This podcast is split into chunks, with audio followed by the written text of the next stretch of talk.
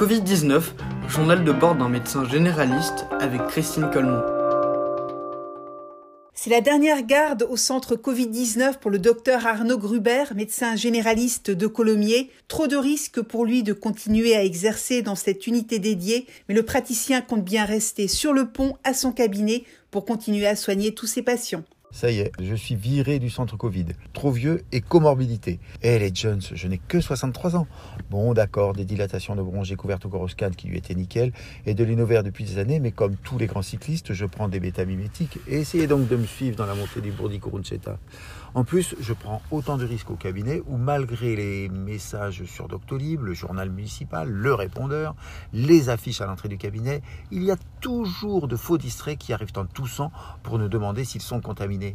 Ah ben docteur, je le savais pas, j'avais pas lu, la secrétaire me l'a pas dit quand j'ai pris le rendez-vous.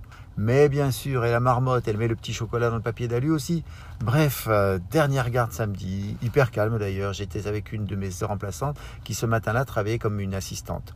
Cela nous est permis en période épidémique. Nous avons des contrats tout près au centre que nous signons et envoyons sur le moment. C'était une patiente aussi, responsable de l'événementiel à la mairie de Colomiers, qui assurait comme volontaire le secrétariat. Et un ex-patient qui est passé nous offrir gentiment des viennoiseries comme on commence à 8h et qui fait un peu faim. Bref, un peu la dernière classe d'Alphonse Daudet, euh, séquence un peu triste de laisser ce centre Covid que j'avais imaginé avec mes confrères et amis, les docteurs Frédéric Venouille ici Simon Maté, mi-février, et qui a démontré la mobilisation des médecins de terrain en servant de modèle à beaucoup d'autres.